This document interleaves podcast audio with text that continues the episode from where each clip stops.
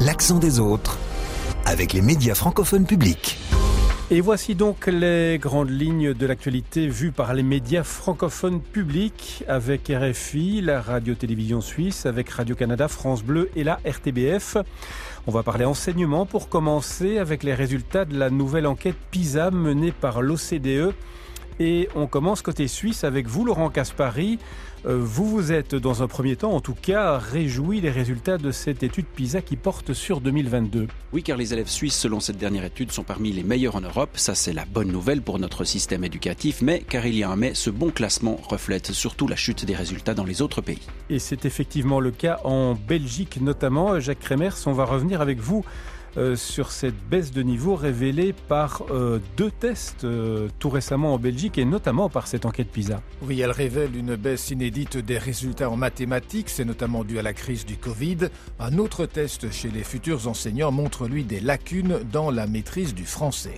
Une baisse des résultats des élèves en France aussi, mais encore une fois, le Covid n'y est pas étranger. C'est le cas surtout pour les maths, là aussi. Alors certains proposent de les apprendre différemment. Nous serons dans un collège de Haute-Savoie. Le coup près est tombé chez Radio-Canada et son pendant anglophone CBC. Le diffuseur public va supprimer 800 postes de travail. Nadim Obarak. Des compressions qui représentent 10% des effectifs. Enfin, un ancien président de la République condamné à 5 ans de prison ferme. Ça se passe en Mauritanie, Nicolas Sûr. Oui, après un procès fleuve, Mohamed Ould Abdelaziz a été reconnu coupable d'enrichissement illicite et de blanchiment. Voilà pour les titres de la semaine. Les élèves suisses obtiennent donc des résultats scolaires au-dessus de la moyenne des pays de l'OCDE. Selon la dernière enquête PISA, 81 euh, pays ont été scrutés. Ils sont membres de l'organisation de coopération et de développement économique où ils en sont partenaires. Et l'étude a été menée auprès de quasi 700 000 élèves de 15 ans. Euh, cette dernière étude PISA, elle porte euh, sur l'année 2022 de bons résultats en Suisse. C'est une bonne nouvelle a priori, mais qu'il faut malgré tout euh, relativiser, Laurent. Eh bien oui, certes, la Suisse se classe plutôt bien dans ce comparatif mondial, surtout lorsque l'on se penche sur les résultats des pays membres de l'Organisation de la coopération et du développement économique, l'OCDE. Avec un petit groupe d'autres pays comme l'Estonie, l'Autriche, le Royaume-Uni ou encore le Canada, la Suisse se situe bien au-dessus de la moyenne.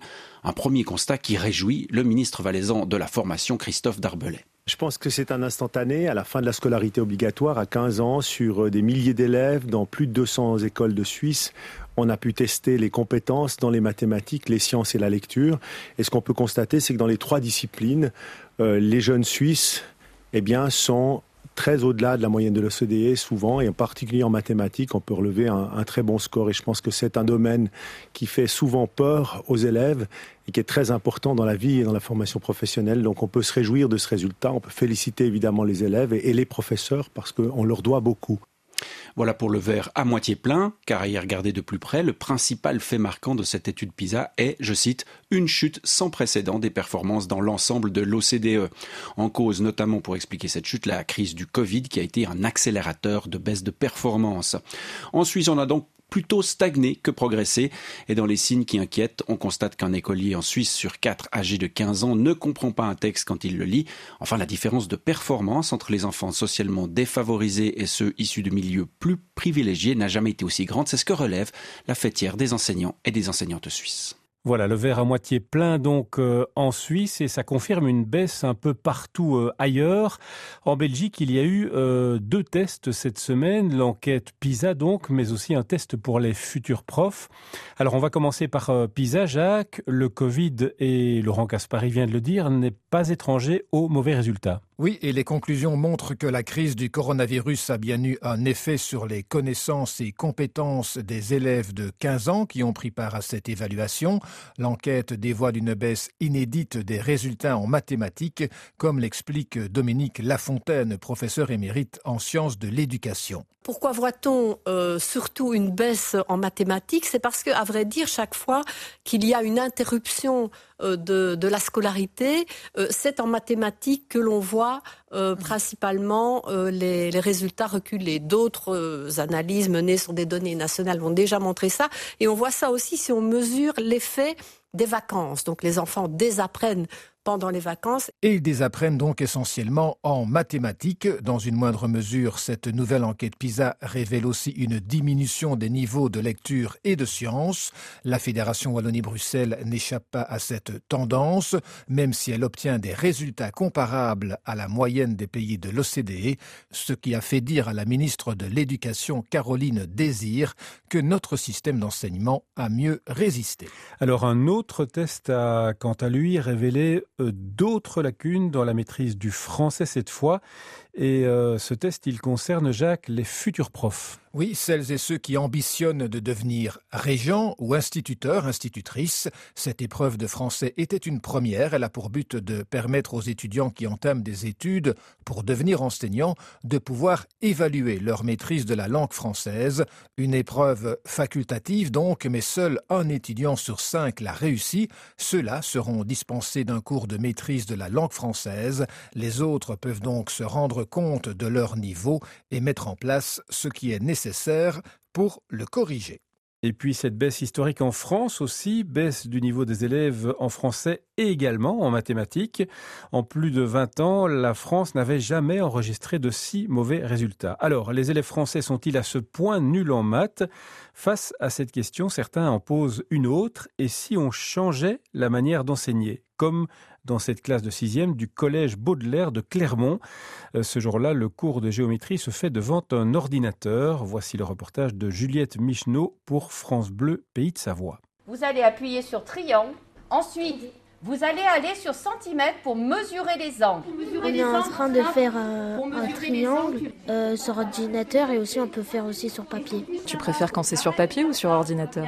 Ordinateur parce que ça donne les chiffres exacts. Je pense aussi que les maths ça aide dans la vie de tous les jours. Pour des métiers aussi, quand on est restaurateur, compter combien ils doivent payer, tout ça. En cours, on travaille sur les angles pour faire large les ordinateurs. Les élèves sont en général plus intéressés parce qu'ils aiment bien tout ce qui est ordinateur. Christine Swistak est leur prof de maths. Et du coup, ils ont des facilités à comprendre ce qu'il faut faire. Et après, quand on passe sur la table, ils y arrivent mieux. Comme pour apprendre à mesurer des angles. Donc là, ils ont à faire exactement la même chose qu'ils feraient sur table mais ils le font avec l'ordinateur. on, manipule un, on manipule un rapporteur numérique en fait et on mesure son angle. Mm. Ils alignent, ils lisent, ils mettent leurs mesures et quand ils valident, ils ont soit rouge, ça veut dire qu'ils sont trompés, soit vert, ça veut dire que c'est OK.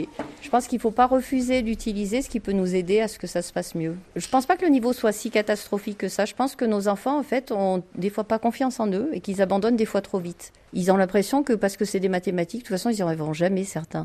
Alors que c'est absolument pas vrai. Ils peuvent toujours progresser.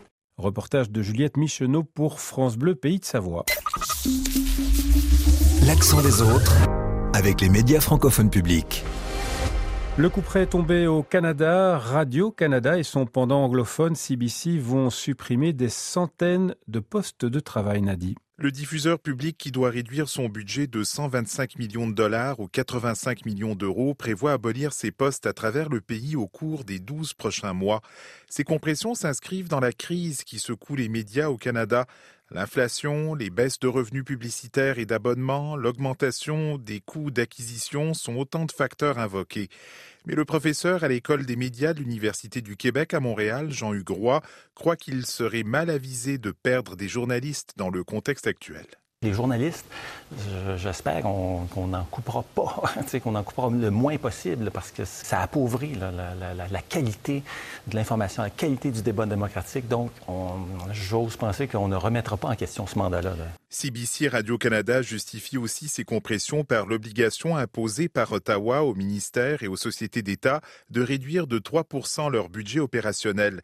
Le hic, c'est que la ministre responsable a répété plusieurs fois que la décision d'imposer cette ponction à Radio-Canada n'était pas encore prise. Et ces compressions, Nadi, seront euh, partagées à parts égales entre Radio-Canada et CBC, en dépit des bonnes performances du réseau euh, francophone. Oui, puisque la présidente directrice générale de CBC Radio-Canada parle des deux réseaux comme étant une seule entreprise. Mais dans le débat public et politique qui est en cours, certains affirment qu'une distinction entre les deux services s'impose en raison de l'importance de Radio-Canada pour la culture au Québec comme pour l'ensemble des francophones au pays.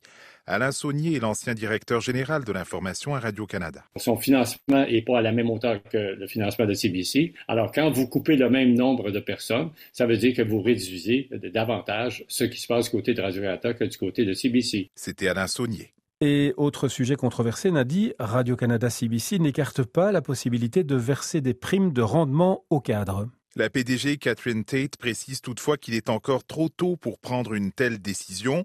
Quoi qu'il en soit, les partis d'opposition à Ottawa sont unanimes. Le diffuseur public ne devrait pas verser de telles primes en cette période de restrictions budgétaires. On va se quitter en Mauritanie cette semaine avec une condamnation, celle de l'ancien président Mohamed Ould Abdelaziz. Il a présidé le pays entre 2008 et 2019 et il a été condamné à cinq ans de prison ferme lundi par un tribunal de Nouakchott.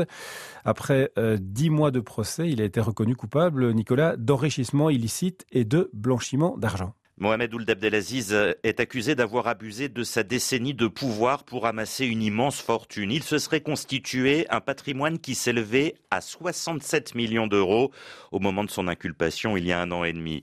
La Cour a également demandé la confiscation de ses biens et a prononcé la déchéance de ses droits civiques. Elle s'est montrée beaucoup plus clémente avec ses dix co-accusés, blanchis ou condamnés à des peines beaucoup plus légères.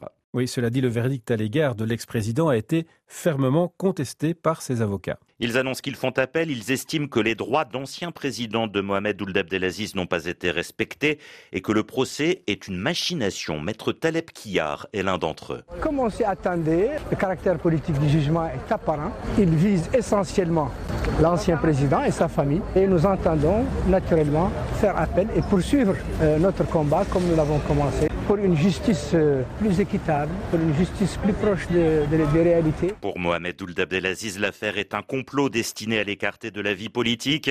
Il accuse l'actuel pouvoir de Mohamed Ould El Razouani. Les deux hommes furent pourtant de fidèles compagnons. Aziz lui avait préparé l'accession à la présidence à la fin de son second et dernier mandat et lui avait laissé son fauteuil aux élections de 2019. La belle entente n'avait pas duré. Nicolas Sur et RFI pour refermer votre émission hebdomadaire. Merci d'avoir été là et rendez-vous dans huit jours pour un nouvel Action des autres en compagnie bien sûr des médias francophones publics.